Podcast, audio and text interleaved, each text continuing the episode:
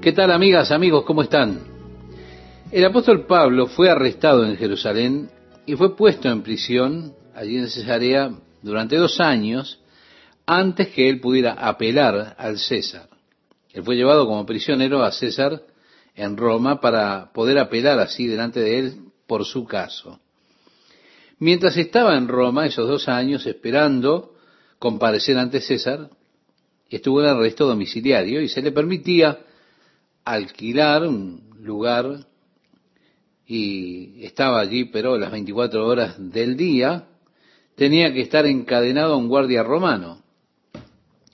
Había en Roma unos 10.000 soldados de élite que eran designados como la Guardia Imperial, cuya tarea principal era proteger al emperador de Roma.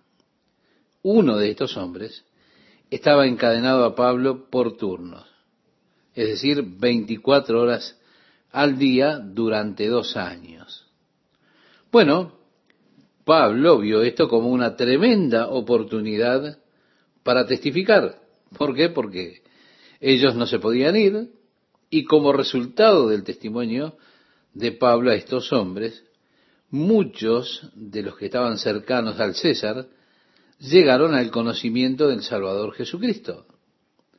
Realmente hubo un avivamiento allí en Roma mientras Pablo estaba esperando comparecer delante del emperador, delante de César Nerón. La iglesia en Filipos levantó una ofrenda para él y se la enviaron, una ofrenda muy generosa que fue llevada al apóstol Pablo por Epafrodito que mencionábamos en el programa anterior. En el camino, cuando él traía esta ofrenda para Pablo, se enfermó y se enfermó mucho, casi murió, pero logró llevarle a Pablo la ofrenda de aquellos corazones de los hermanos de Filipo. Y básicamente ahora esta carta que Pablo les escribe a ellos desde la prisión de Roma es una carta agradeciendo la ofrenda que le habían enviado por medio de Pafrodito. Así, esta fue una ocasión realmente en la que Pablo escribió esta carta, una carta que no fue escrita como un apóstol a la iglesia, como eran las mayorías de las cartas de Pablo, sino que es una carta escrita como de un amigo a un amigo. Hay allí un sentimiento muy cálido, muy amigable, que se vislumbra en toda la epístola. Es interesante que el tono de ella sea un tono de gozo extremo, de regocijo. Interesante por el hecho de que durante el tiempo que Pablo estaba con todo este regocijo, él estaba encadenado a un guardia en una prisión romana. No sé si algunos de ustedes, quizá algunos de ustedes haya visitado Roma y han podido ir a ver la prisión Mamertita, donde la tradición dice que estuvo preso Pablo. En realidad ese no es un lugar muy atractivo. Es como un sótano. La luz entraba por una ventana que estaba en la parte de arriba. Aún así Pablo siempre tenía luz, pero dentro de su corazón. De esa forma como él declara, he aprendido a contentarme en cualquier estado. Sé vivir en la abundancia, sé vivir en la pobreza. Estoy contento porque, porque mi contentamiento, decía en otras palabras el apóstol, no, no depende de las circunstancias. Mi contentamiento está en mi relación con Jesucristo y eso no puede cambiar. Las circunstancias tal vez cambien. Podré estar en circunstancias físicas difíciles, pero mi contentamiento no está en eso. Mi contentamiento está en Jesús. Qué importante es que nosotros aprendamos a encontrar nuestro contentamiento en Jesucristo, porque después podremos aprender, cualquiera sea nuestra condición, a estar contentos en la situación que nos toque vivir. Así que el apóstol Pablo abre esta epístola y junto con la pequeña carta a Filemón y la primera carta a los tesalonicenses, es la única carta donde él no comienza con la afirmación de su apostolado. Generalmente él escribía a Pablo apóstol por la voluntad de Dios, pero reitero, aquí está escribiendo como de amigo a amigo. Comienza diciendo, Pablo y Timoteo, siervos de Jesucristo. Quiero decirle, estimado oyente, que la palabra siervos, que se traduce aquí del griego doulos, eh, significa esclavo. Ahora hay una frase acerca de la esclavitud de Jesucristo y esa frase que se decía era, servirle a Él es reinar como rey. Pablo es un esclavo, pero aún así, sirviendo a Jesús, era como reinar como un rey. Sí, eso era ser su esclavo. Ahora, la palabra doulos, que se traduce esclavitud, habla de algo más que un siervo. Un siervo es una persona que fue contratado y tenía la libertad, si a él no le gustaba su trabajo, de renunciar y buscarse un trabajo en otro lugar. Pero con un esclavo no era así. Le gustara o no, la propiedad de su vida era de su dueño. El siervo podía entrar y salir a su gusto, pero el esclavo no. Y la esclavitud era para toda la vida. Pablo dice, el esclavo Pablo, el esclavo Timoteo. Sí, Pablo y Timoteo eran esclavos. Y escriben a todos los santos en Cristo Jesús. La palabra santos ha promovido muchos abusos como que hemos perdido el significado de la palabra misma. Esa palabra santos deriva o viene del griego agios. De allí se traduce santos, pero significa realmente apartados para un uso, aquellos que están consagrados. Muchas veces usted lee a los santos y usted piensa, oh, esto no se aplica a mí de seguro yo no soy ningún santo. Pero es para aquellos que han sido apartados para Jesucristo, para servirle a Él, consagrados a Jesucristo. Por eso la palabra santos muchas veces no se entiende con el significado literal de la palabra agios que nos dice de alguien consagrado o apartado para un uso. Yo siempre voy a la palabra griega, aquí dice que están en Filipos con los obispos y diáconos. Y a mí me gusta ir al griego para ver ciertas palabras. Nuevamente, obispos.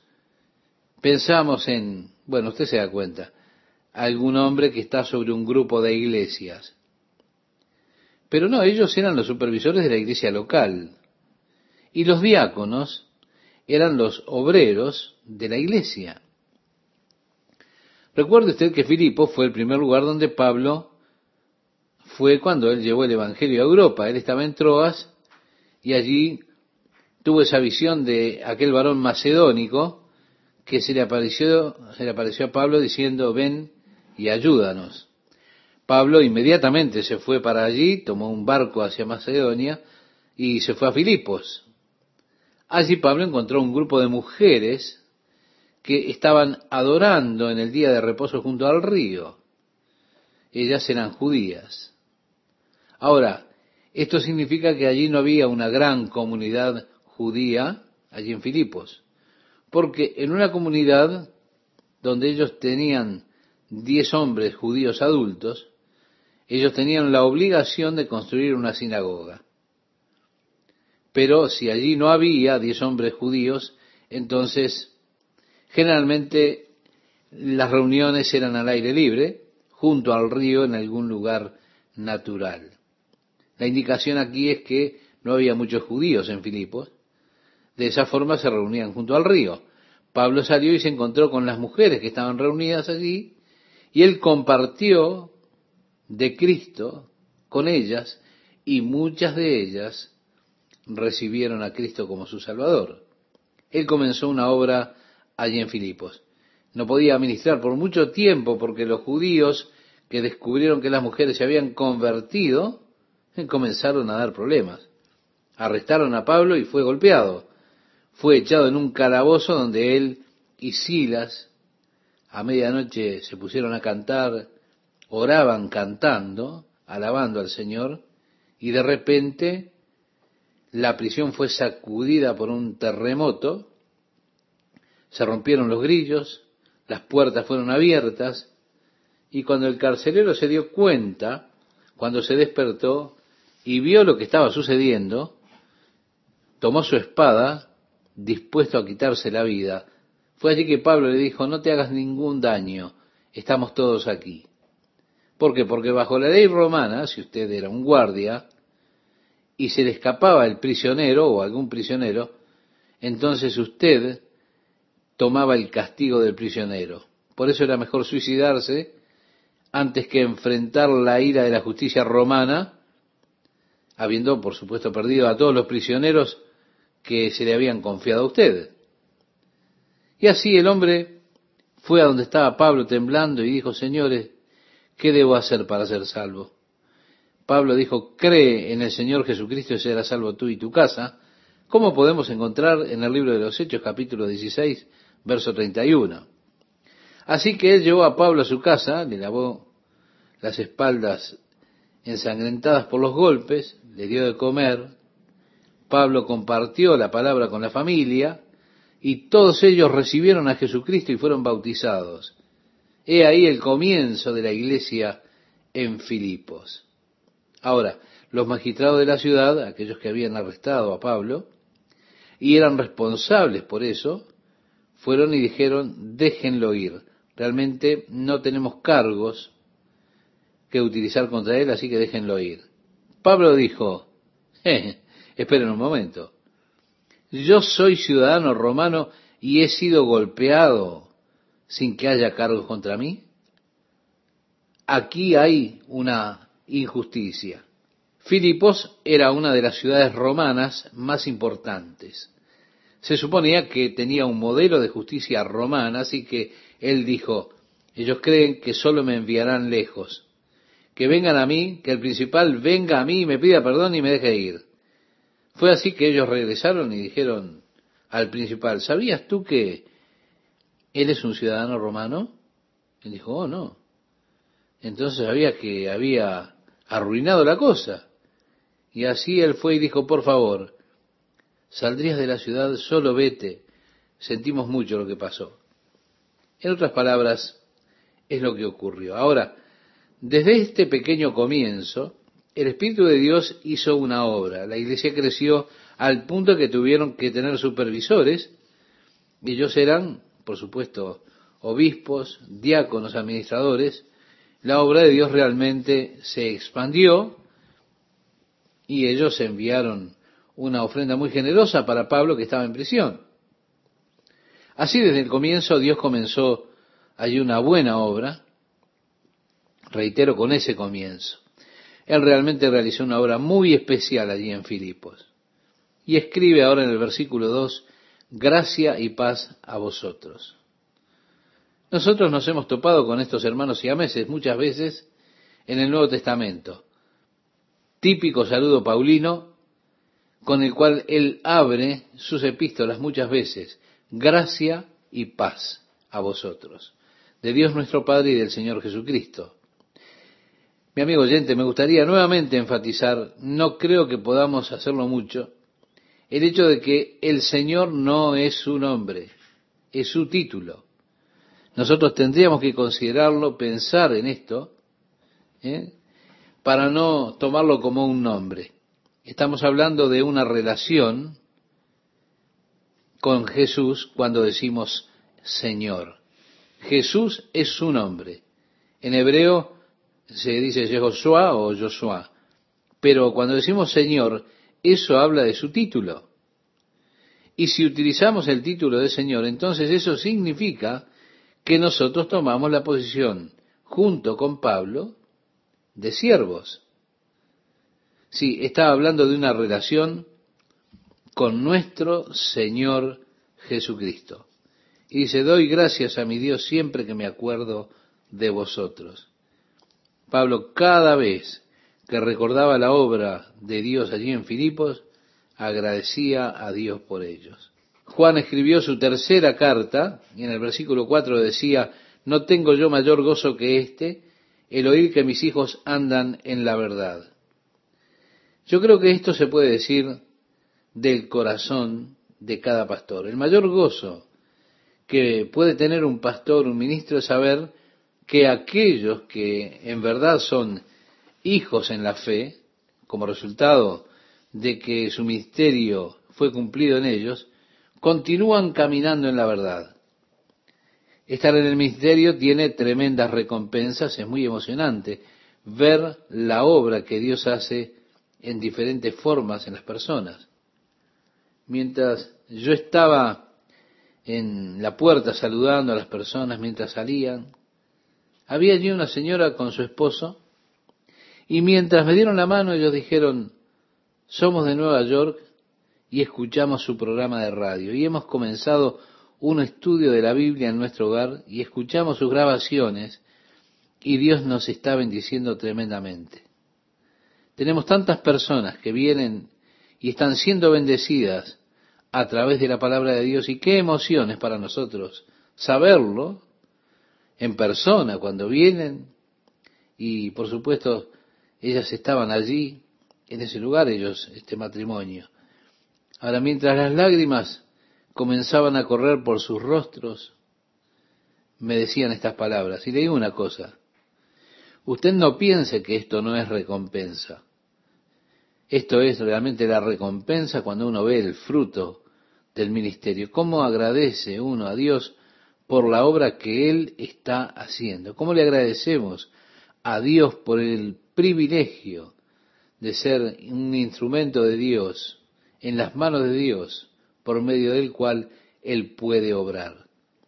Y así el apóstol Pablo, que era el instrumento de Dios, estaba dando gracias a Dios por el reporte que había llegado de Filipos, que ellos continuaban caminando en la fe. Y así cada vez que él los recordaba decía, gracias a Dios, o gracias Dios. Cada vez que yo los recuerdo a ustedes, decía en otras palabras, yo solo le agradezco a Dios por la obra que Él está haciendo, por su Espíritu.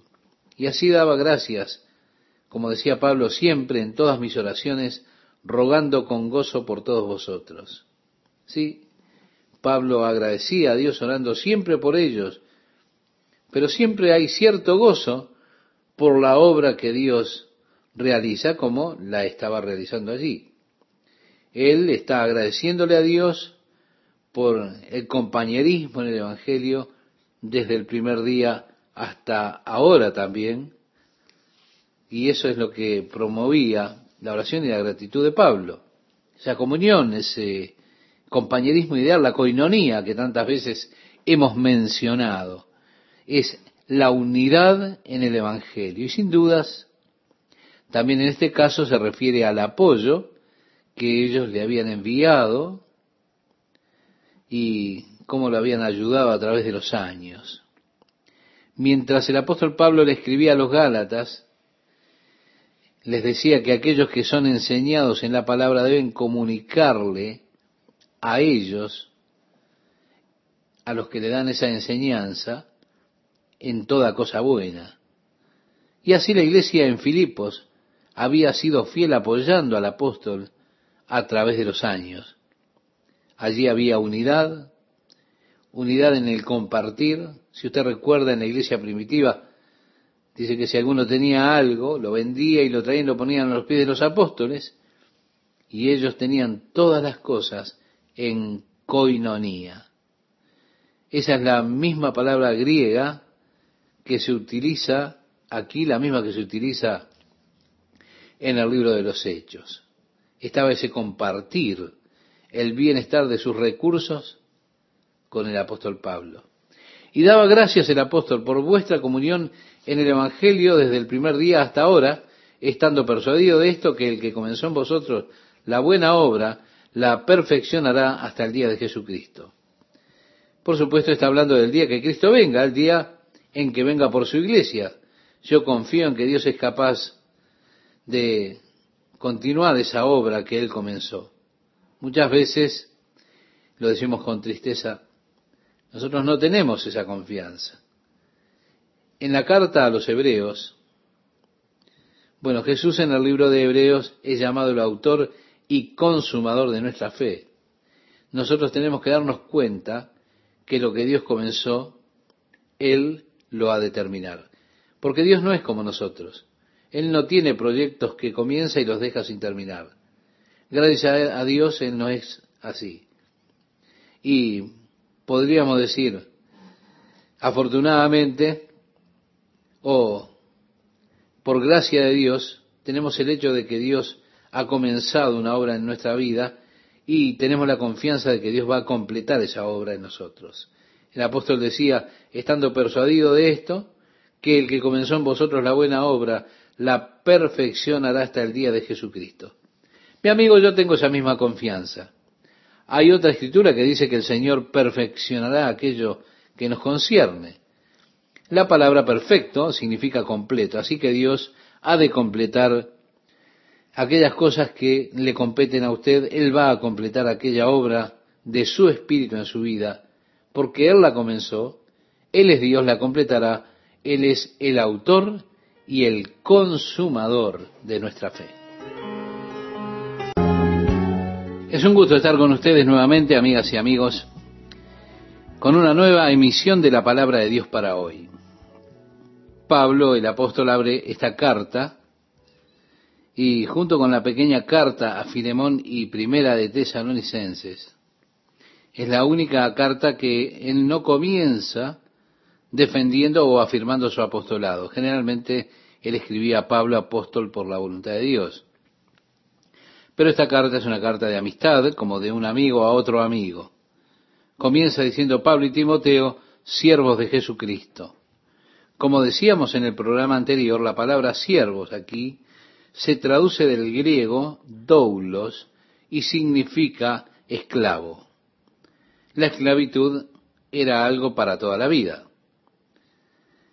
Luego dice a todos los santos en Cristo Jesús, también mencionábamos que la palabra santos, o santo o santos, ha quedado bajo eh, muchos abusos, o se han hecho muchos abusos con esta palabra. Ha perdido mucho el significado eh, esta palabra viene del griego agios, que significa apartado para un uso o consagrado. Así que realmente le está escribiendo a aquellos que están consagrados a Jesucristo. Por eso el significado literal de esta palabra santo, lejos de lo que muchas veces se piensa, es consagrado o apartado para determinado uso. Escribe a los que están en Filipos con los obispos y diáconos. Yo mencionaba que a mí me gusta ir a la palabra griega en determinados casos. Y cuando decimos obispos, por lo general pensamos en algún hombre que está sobre un grupo de iglesias. Pero no es así. Y aquí escribe Pablo a los obispos y diáconos que estaban en aquellas iglesias de Filipos. Gracia y paz a vosotros de Dios nuestro Padre y del Señor Jesucristo. Doy gracias a mi Dios siempre que me acuerdo de vosotros, siempre en todas mis oraciones rogando con gozo por todos vosotros. Cada vez que el apóstol recordaba la obra de Dios allí en Filipos, agradecía a Dios por ellos. Él está agradeciendo y orando siempre pero siempre con cierto gozo por la obra que Dios estaba haciendo en aquel lugar. Él agradece a Dios por la comunión que tenía en el Evangelio desde el primer día hasta ahora. Esa comunión, ese compañerismo ideal, eso conocido en el griego como koinonía, habla de la unidad del Evangelio y sin duda también en este caso está refiriéndose o incluyendo el apoyo, la ofrenda que le habían dado a Pablo a través de los años para sostenerlo y ayudarle en su ministerio. Él dice que rogaba con gozo por ellos, por vuestra comunión en el Evangelio, decía, desde el primer día hasta ahora, estando persuadido de esto, que el que comenzó en vosotros la buena obra, la perfeccionará hasta el día de Jesucristo lo cual hace referencia al día en que Cristo vuelva en busca de su iglesia. Yo confío que Dios es capaz de terminar la obra que él comenzó. Luego dice, como me es justo sentir esto de todos vosotros por cuantos tengo en el corazón y en mis prisiones y en la defensa y confirmación del Evangelio, todos vosotros sois participantes conmigo de la gracia. Así que usted ve la naturaleza personal de esta carta. Es realmente nacida del corazón de Pablo para ellos.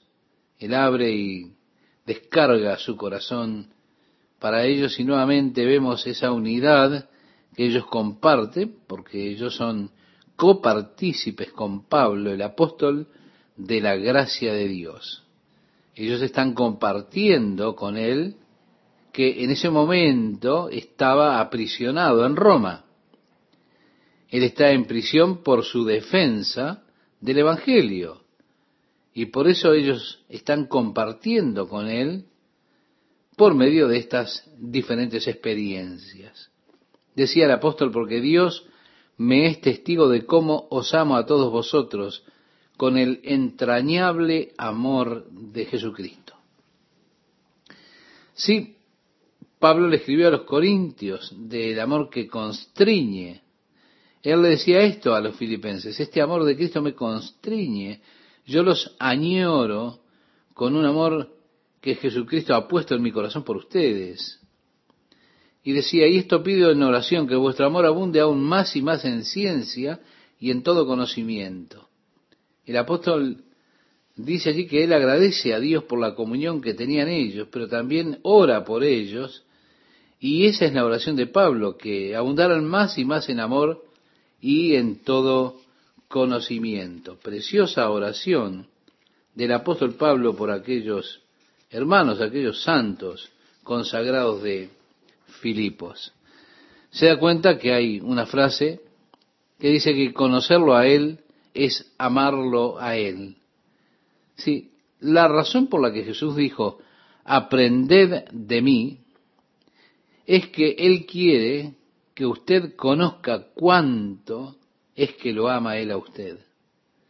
Y así aprendan de Él, aprendan cuánto los ama Jesús, porque Jesús lo conoce más a usted de lo que usted mismo se conoce y aún mucho más de lo que usted lo conoce a Él. Cuanto más usted conozca de su amor por usted, mayor será su respuesta hacia ese amor de Cristo hacia usted, para que abundéis más y más en ese amor de Cristo mientras aumentan en el conocimiento de ese amor. Para que aprobéis lo mejor, decía el apóstol, a fin de que seáis sinceros e irreprensibles para el día de Cristo. Y otra vez vemos la referencia a la venida de Jesucristo. Si Él es capaz de guardarlo a usted, protegerlo, hasta el día en que Él regrese, hasta el día que venga. Así es como el apóstol quiere que ellos sean, que abunden más y más en su amor, en su conocimiento, que ellos puedan aprobar o vivir según aquellas cosas que son excelentes y que sean sinceros. La palabra sincero, estimado oyente, viene del latín. Se conforma de dos palabras, en realidad, sin y cero, que hace referencia a cera. Ahora, durante los días de Roma, había allí muchos artesanos, y era algo muy común en esos días que ellos tallaran en mármol. Al trabajar en el mármol, no todos los golpes y todas las cosas eran perfectas. Puede ser que usted estuviera intentando moldear la nariz de una estatua usted estaba realizando y por allí el cincel se resbalaba y usted arruinaba la nariz. Bueno, ellos se volvieron muy listos. Tomaban un poco de polvo del mármol, lo mezclaban con cera y entonces podían hacer una nariz de cera que pareciera la original de mármol. Así que usted iba a la tienda, veía esa hermosa estatua allí y decía, ah, cómo me gusta. Y quiero tener esta estatua en la entrada de mi casa.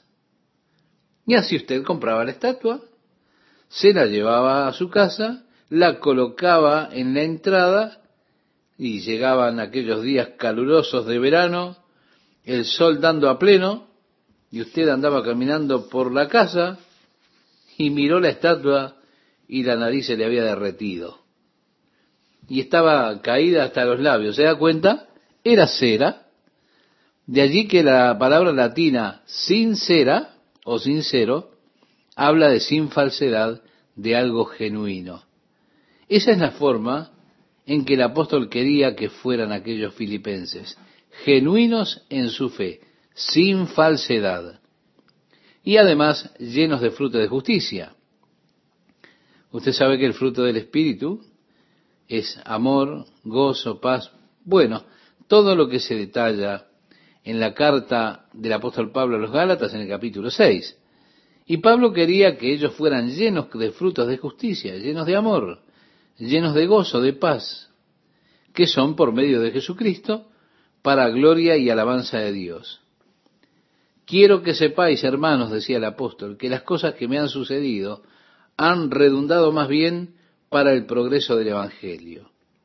Sí, ellos habían estado siguiendo la carrera de Pablo, estaban al tanto del arresto de Pablo en Jerusalén, estaban al tanto de que estaba en prisión allí en Cesarea esos dos años que estuvo como un prisionero político.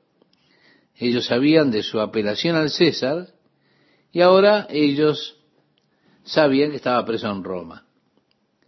Y aquí está un hombre que ellos respetaban muchísimo, el hombre al que ellos amaban muchísimo. Darse cuenta de que él realmente está preso por cargos que los judíos habían inventado, cargos sin ninguna base. Pareciera que allí había como un desperdicio de talento reteniendo a Pablo en la prisión. Pablo había estado tan ocupado saliendo y compartiendo el Evangelio y ahora estaba preso. Es como si Dios se hubiera equivocado, permitiendo que este guerrero de la cruz estuviera callado ahora en la prisión es que nosotros muchas veces no comprendemos por qué Dios permite ciertas cosas y desde nuestro punto de vista pensamos, ha cometido un serio error. Mi amigo, ¿alguna vez usted ha pensado que Dios ha cometido un error en su vida? Quizá hubo muchas veces en las que yo pensé que Dios se había equivocado. Las circunstancias, mi condición, y yo decía, de seguro esto es un error. Pero Pablo les está asegurando ahora que el por qué le sucedieron las cosas tiene que ver con que Dios realmente lo había estado utilizando a él para extender el Evangelio. Ahora es maravilloso ser capaz de ver la mano de Dios incluso en esos lugares donde yo personalmente me encuentro en desventaja en las cosas que yo personalmente no hubiera escogido para mí mismo. Y darse cuenta siempre que Dios probablemente tiene su mano en eso. Mire, el otro día, el sábado, yo estaba saliendo de la casa para venir a la iglesia, de repente pensé, oh, me olvidé de mis lentes. Así que regresé a casa para buscar mis lentes y no los encontré. Después me di cuenta de que los tenía en mi bolsillo. Es lo que llaman comúnmente vejez. Sí, eso viene con la edad. Y yo me dije, oh, ya llego tarde. Pero luego cuando regresaba al auto, un pensamiento vino a mi mente. Me pregunto si el Señor me estaba guardando de algún accidente. Usted sabe, los accidentes ocurren con tal precisión son cosas de segundos. Una pequeña demora en ese momento podría estar protegiéndome de algún accidente en el camino. Así que yo dije, bueno, gracias Señor, tú sabes cosas que yo no sé.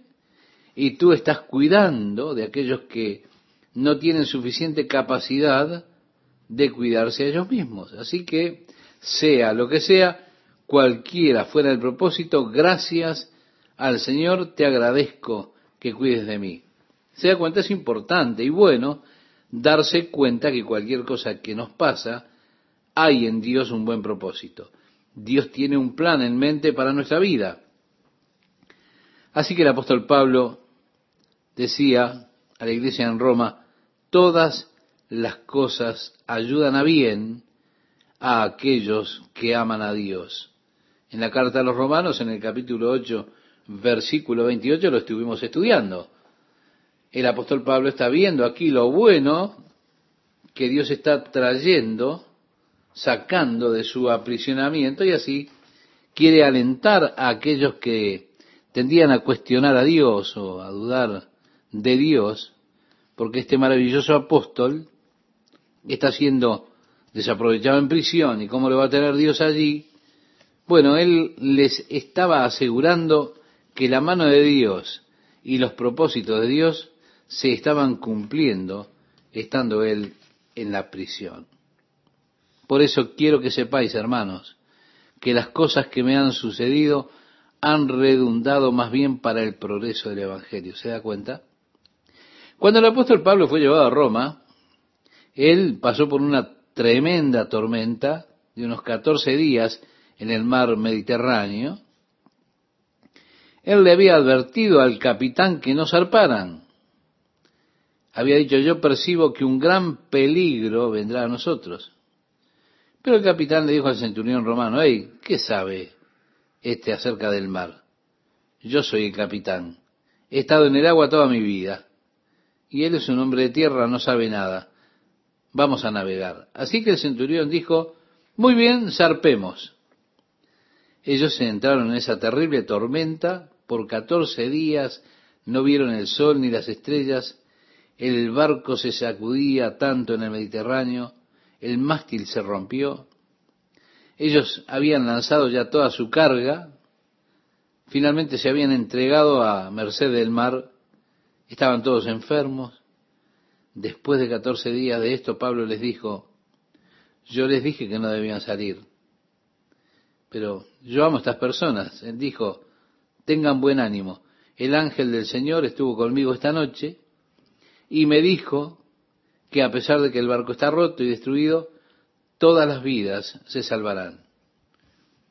Bueno, el Señor quería alcanzar al gobernador de la isla de Malta y esa fue una forma inusual de llevarlo a Pablo a Malta.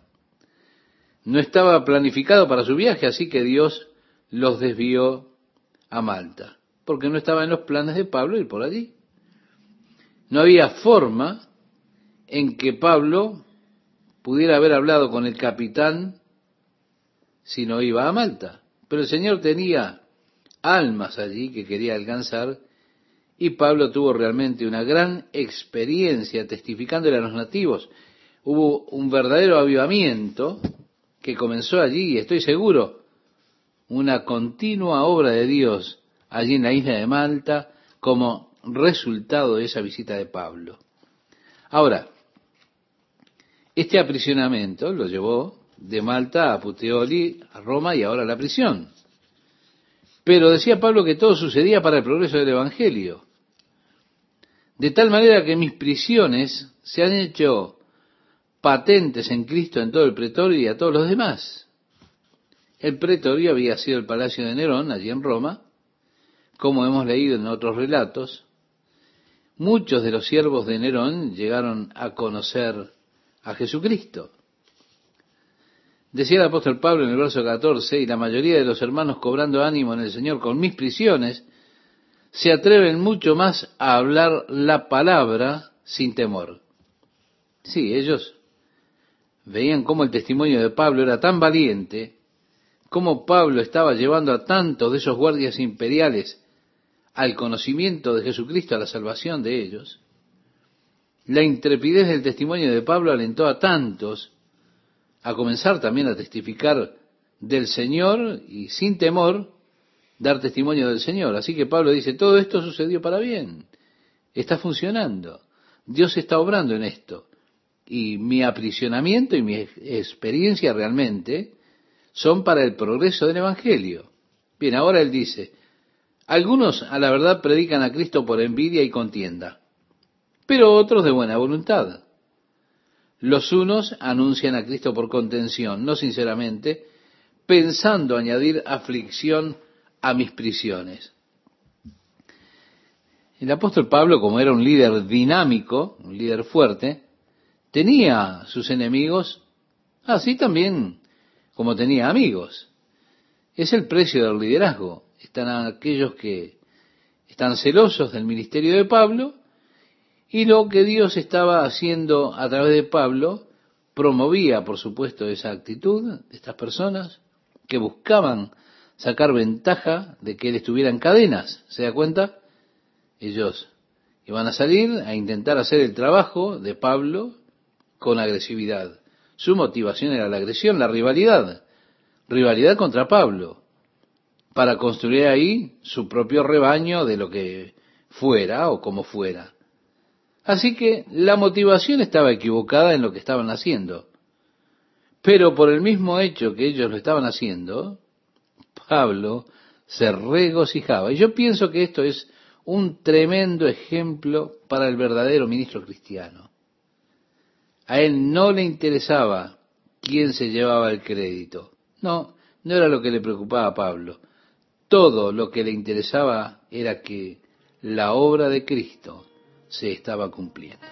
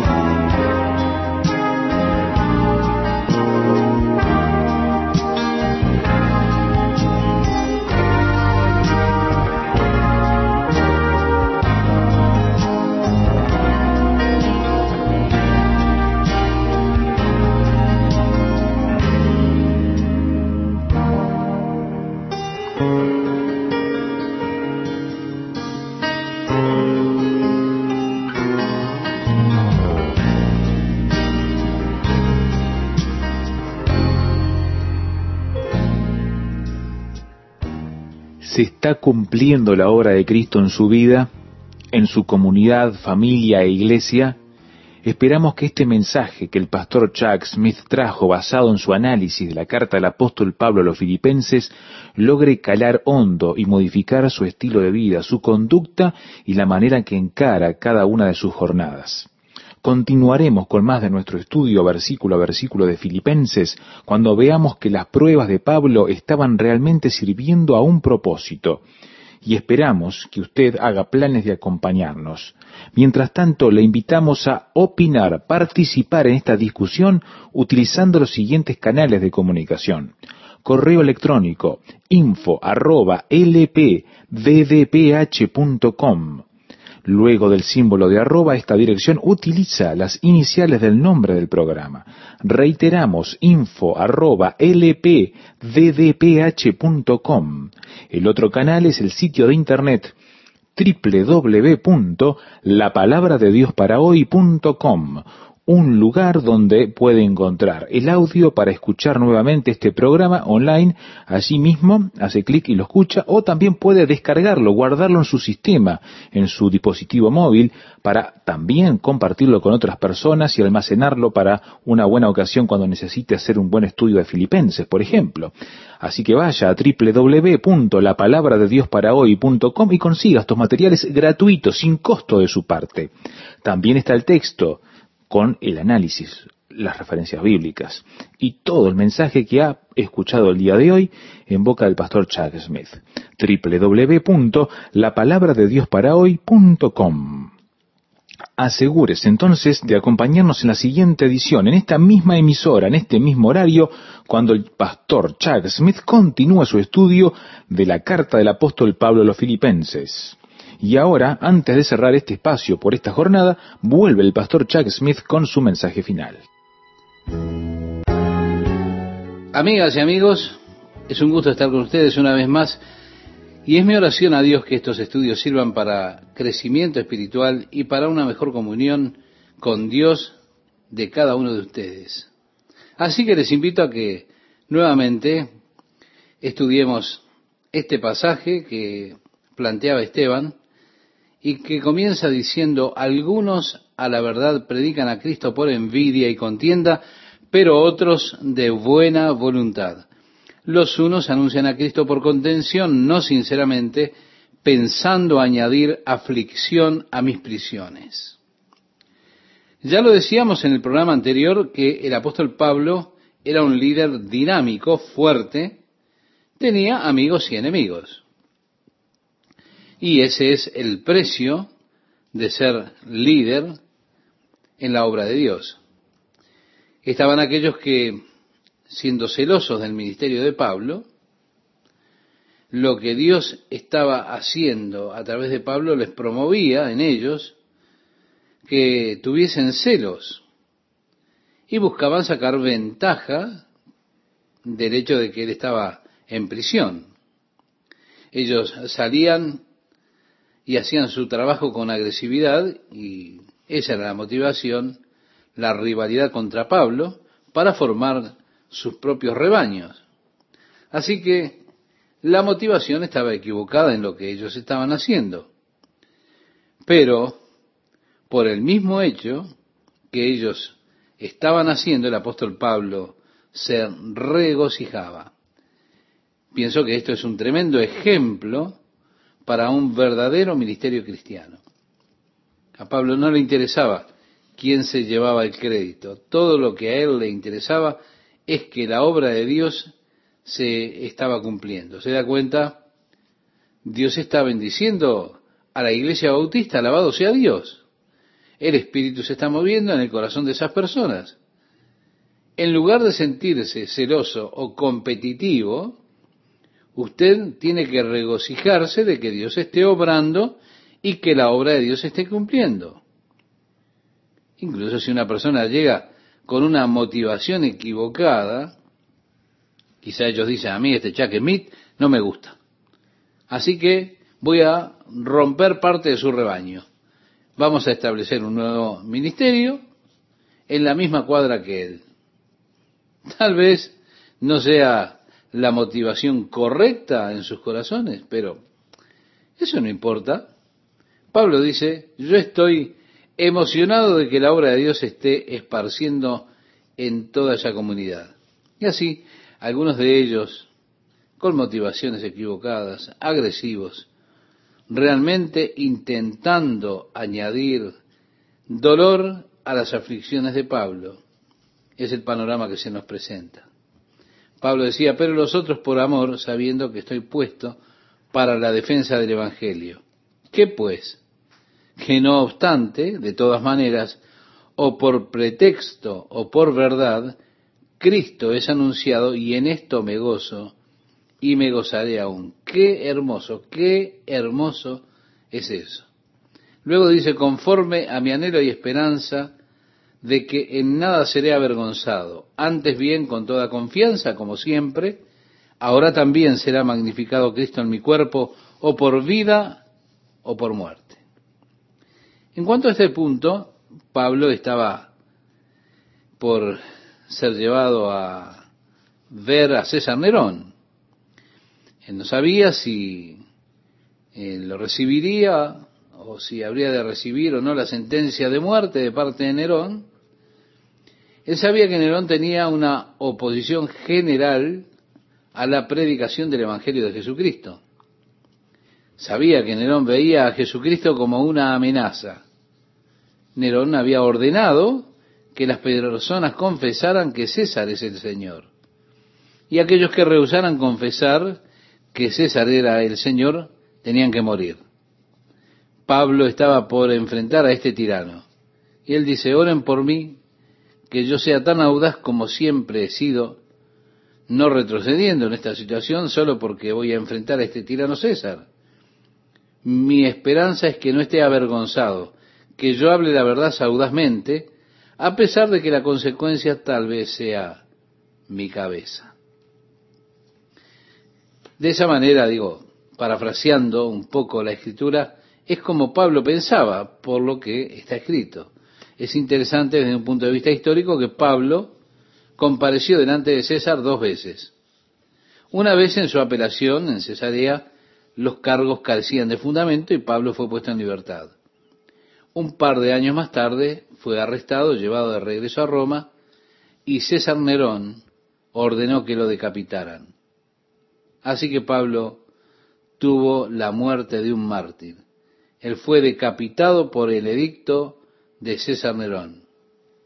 Pero al mirar la historia hay algo interesante. Primero, nosotros sabemos que Jesús le había dicho a sus discípulos, ellos serían puestos delante de magistrados y reyes.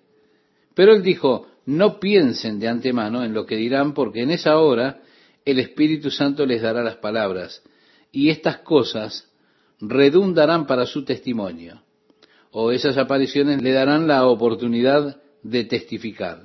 Así, cuando usted lee la defensa de Pablo delante de los jueces y delante de los reyes, él estuvo delante del rey Agripa, delante de Félix, delante de Festo, en cada ocasión Pablo aprovechó para testificar de Jesucristo.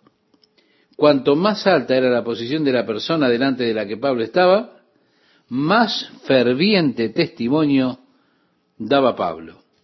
Y cuanto más ferviente era Pablo en su empeño de alcanzar para Cristo alguna persona, porque Pablo siempre pensaba, con la influencia y posición que tiene esta persona, imagina lo que podría hacer para el Evangelio si él se convirtiera.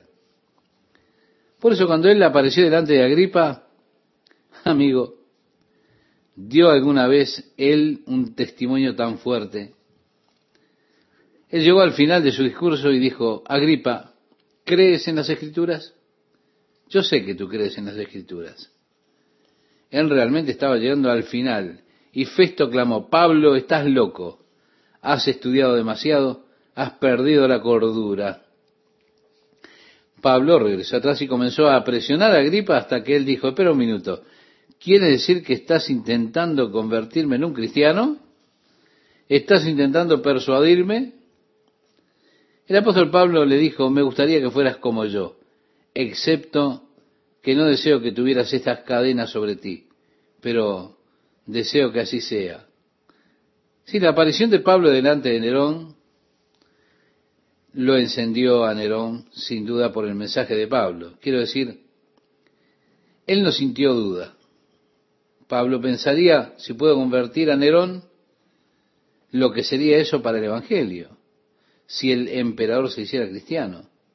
Estoy seguro que él dio el testimonio más importante que cualquiera pudiera escuchar en cualquier tiempo de la historia cuando Pablo estuvo delante de Nerón.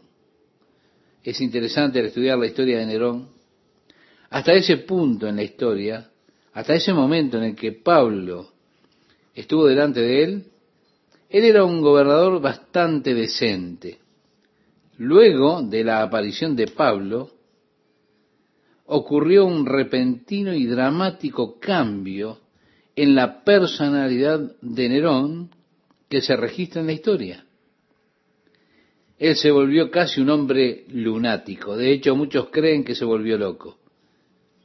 Está la posibilidad de que Dios, por medio de Pablo, le estuviera dando a César Nerón la oportunidad de ser salvo y el testimonio tan poderoso de Pablo, en su rechazo a ese testimonio, su completo rechazo a Jesucristo, promovió que César Nerón en ese momento fuera poseído por los demonios. Hay ciertas cosas de la historia que indican acerca de esa posesión demoníaca de César Nerón y también en las escrituras. Sí, César Nerón se volvió loco. En su persecución a la iglesia se volvió despiadado. Ataban a los cristianos a postes en la tarde mientras él paseaba en su carruaje desnudo, pasaba por los caminos en su jardín. Ellos ataban a los cristianos embetunados con brea y los encendían mientras Nerón pasaba en su carruaje desnudo por los caminos de su jardín. Es interesante el estudio cuando usted mira cuidadosamente la historia de Nerón, ese cambio dramático justo en el tiempo en que Pablo dio testimonio delante de él. Por supuesto, Nerón incendió Roma en su deseo de construir una nueva gran Roma, una que se nombrara en honor a él y dejaran su monumento en ese lugar. Luego culpó a los cristianos del incendio. Eso ocurrió cuando Pablo fue arrestado en Éfeso y llevado de vuelta a Roma y allí fue decapitado por César Nerón. No se sabe con certeza si Pablo estuvo escribiendo durante su primer aprisionamiento o durante el segundo. Probablemente fue en el primero, pero incluso en este punto el resultado es incierto. Así que Pablo expresa, hey, mi deseo es que Cristo sea magnificado en mi cuerpo, ya sea por vida o por muerte. Realmente no le interesaba. Yo solo quiero vivir para la gloria de Jesucristo, decía Pablo. Dios no permita, escribía Pablo, que yo me gloríe sino en la cruz de Cristo Jesús. No busco nada para mí mismo, yo busco que mi vida glorifique y honre a Cristo. Que Cristo sea magnificado en mi cuerpo, ya sea en vida o en muerte, no hace diferencia. Él decía en el versículo 21, porque para mí el vivir es Cristo, es decir, es el centro de mi existencia, mi vida gira en torno a Él. Y nuevamente, si usted tuviera que decir, para mí el vivir es ¿Qué le agregaría a usted, estimado oyente, a esa frase? Para mí el vivir es, quizás son las carreras de auto, quizá tocar la guitarra. Tantas cosas viven por cosas diferentes, tantas personas viven por tantas cosas diferentes. El apóstol Pablo decía, para mí el vivir es Cristo, pero como él dice, para mí el vivir es Cristo, él también puede decir, y el morir es ganancia. Ahora, usted no puede decir esto si usted está viviendo para otra cosa. Para mí el vivir es tener dinero, tener una fortuna. Morir, entonces, es perderlo todo. Morir es perder. Usted solo puede decir que morir es ganancia cuando usted ha vivido su vida para y por Jesucristo. Es por eso que si una persona vive por Jesucristo, nosotros no tenemos que y no debemos lamentarnos cuando muere. Podemos lamentarnos por nuestra pérdida. Nos afligimos, pero no como aquellos que no tienen esperanza. Nos lamentamos porque lo vamos a extrañar, pero no lo lamentamos por esa persona. No nos afligimos por ellos. Porque si una persona está viviendo por Cristo, el morir es ganancia. Luego dice más, si el vivir en la carne resulta para mí en beneficio de la obra, no sé entonces qué escoger.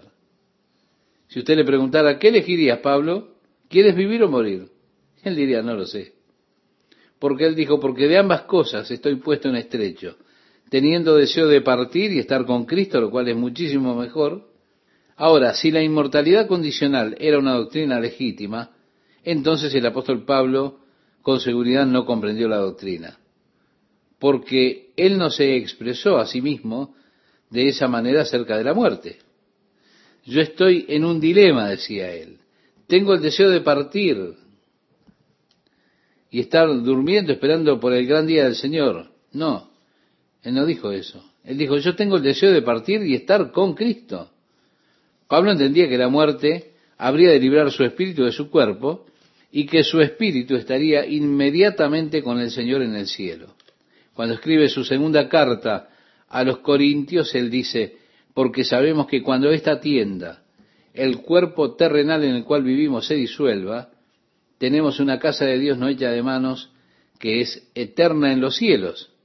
Así que nosotros que aún vivimos en estos cuerpos, gemimos deseando ser libres de ellos, no para que yo esté sin cuerpo, sino que yo pueda ser vestido con el cuerpo que es del cielo. Porque sabemos que mientras estemos viviendo en estos cuerpos, estamos ausentes del Señor. Así que podemos escoger, en lugar de estar ausentes en estos cuerpos, estar presentes en el Señor. Consistente con lo que estaba diciendo Pablo allí en Filipenses. Él decía, tengo el deseo de partir y estar con Cristo, lo cual es mucho mejor. Así que realmente no sé qué escoger. Realmente estoy en un aprieto, decía Pablo. Estoy enfrentando la muerte y no sé. Pero realmente lo que no sé es lo que quiero, porque tengo deseo de estar también en la obra de Dios, de seguir sirviendo. Y hay un deseo, los que estamos en estos cuerpos gemimos, deseando ser librados de estos cuerpos. No para estar sin cuerpo, sino para ser revestidos con el cuerpo celestial. Así que nosotros en estos cuerpos gemimos deseando. Yo tengo el deseo de partir y estar con Cristo, que es mucho mejor. Ahora, ¿cree usted esto realmente? Mire, tenemos la actitud equivocada hacia la muerte. Cuando muere algún creyente decimos, oh, qué pena, qué lástima que haya muerto, qué terrible, qué terrible pérdida. Es que entonces usted no comprende lo que la muerte es para un hijo de Dios. El apóstol Pablo dice, pero quedar en la carne es más necesario por causa de vosotros. Es decir, ustedes me necesitan. Ahora, a mí me gustaría ir, mi deseo es ir a estar con Cristo. Pero ustedes me necesitan, así que me desgarro por la necesidad que ustedes tienen y por la necesidad de mi continuo ministerio, pero también por mi deseo de estar con el Señor. Pienso que siempre es cierto esto. Estamos en esa encrucijada. Cuando pensamos en el Señor y estar con Él en el cielo, amigo, a mí me encantaría estar con el Señor. Pero aún miramos a nuestra familia, ellos aún nos necesitan, las responsabilidades que hay, todo a nuestro alrededor, pensamos, ellos aún me necesitan. Y allí está, ese sentimiento desgarrador. Pablo decía, y confiado en esto sé que quedaré, que aún permaneceré con todos vosotros para vuestro provecho y gozo de la fe. Pablo estaba confiando en ese momento que él sería exonerado y que lo fue y continuaría por un poco más con ellos. ¿Para qué? Para que abunde vuestra gloria de mí en Cristo Jesús por mi presencia otra vez entre vosotros. Solamente que os comportéis como es digno del Evangelio de Cristo, para que, o sea que vaya a veros o que esté ausente, oiga de vosotros que estáis firmes en un mismo espíritu, combatiendo unánimes por la fe del Evangelio. Así que este es el deseo de la Iglesia, una fe, una mente, trabajando juntos por la fe del Evangelio, y en nada intimidados de los que se oponen, que para ellos ciertamente es indicio de perdición, mas para vosotros de salvación y esto de Dios. Porque a vosotros os es concedido a causa de Cristo, no solo que creáis en Él, sino también que padezcáis por Él. Ahora, espera un momento. Yo pensé que escuché a un evangelista la otra noche decir que ningún cristiano necesita sufrir. Que no tiene por qué sufrir. Si solo tiene suficiente fe, pare de sufrir. Evidentemente, esa persona no leyó este capítulo 1 de la carta de Pablo a los filipenses. Porque es dado por Dios a causa de Cristo no solo el creer en Él, sino el sufrir por su causa. ¿Se da cuenta? Y Pablo termina diciendo este versículo 30, teniendo el mismo conflicto que habéis visto en mí y ahora oís que hay en mí.